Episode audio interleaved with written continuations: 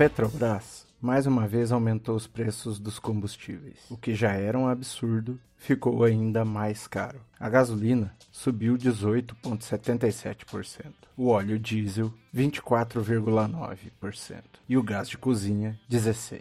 Enquanto a população diante da pandemia amarga cada vez mais desemprego, carestia de vida, fome, os acionistas da Petrobras fazem uma verdadeira farra em cima da desgraça do povo brasileiro, pois o lucro da empresa aumentou 1.400% em 2021. É mole? Se você está escutando isso, seja bem-vindo. Você está no podcast do PSTU Curitiba. O preço da gasolina passou de R$ 7,00. O diesel foi de 5,60 para 6,48 e o gás de cozinha já não se encontra por menos de 100 reais em lugar algum. O que justifica isso? O Brasil é um dos maiores produtores de petróleo do mundo.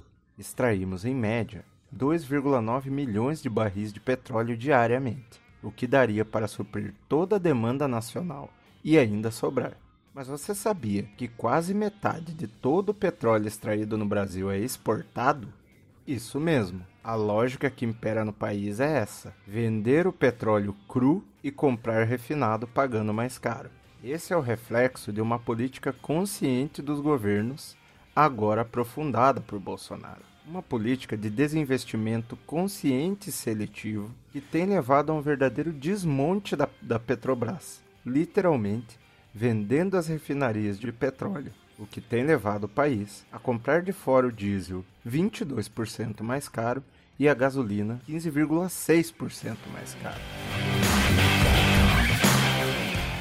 Essa é uma lógica colonial que coloca para o país o papel de fornecer matérias-primas e depender de produtos industrializados de maior valor agregado que requerem mais tecnologias, o que nos deixa cada vez mais dependentes e nos torna reféns do mercado internacional. É essa relação de submissão que explica os altos preços do combustível e do gás de cozinha que se materializam na política do PPI, preço de paridade de importação, imposta a partir do governo Temer em 2016.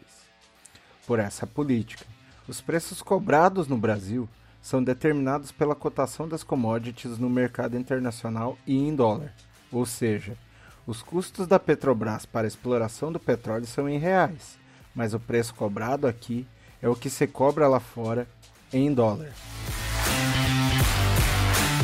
Diante dessa situação, Bolsonaro finge que não tem nada a ver com a coisa e, junto com o Congresso, tenta aprovar medidas que não vão resolver os problemas. No máximo, vão ser uma maquiagem muito mal feita.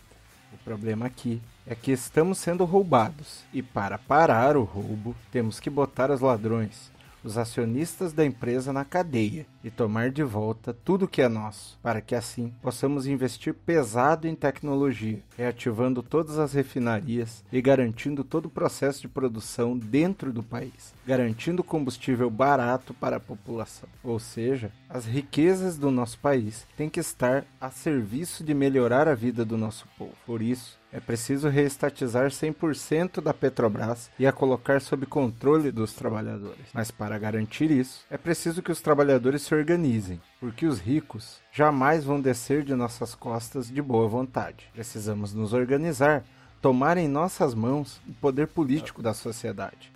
Só assim conseguiremos garantir as medidas econômicas e políticas para acabar com todas essas injustiças, toda forma de exploração e opressão. Essa foi mais uma opinião do PSTU Curitiba. Aqui você encontra uma opinião revolucionária e socialista sobre diversos temas. Se você curtiu, compartilhe com seus amigos. Para saber mais, acesse nosso site www.pstu.org.br. Faça parte se quiser conhecer mais sobre o partido, entre em contato pelas redes sociais do PSTU Curitiba para a gente marcar um papo. Até mais!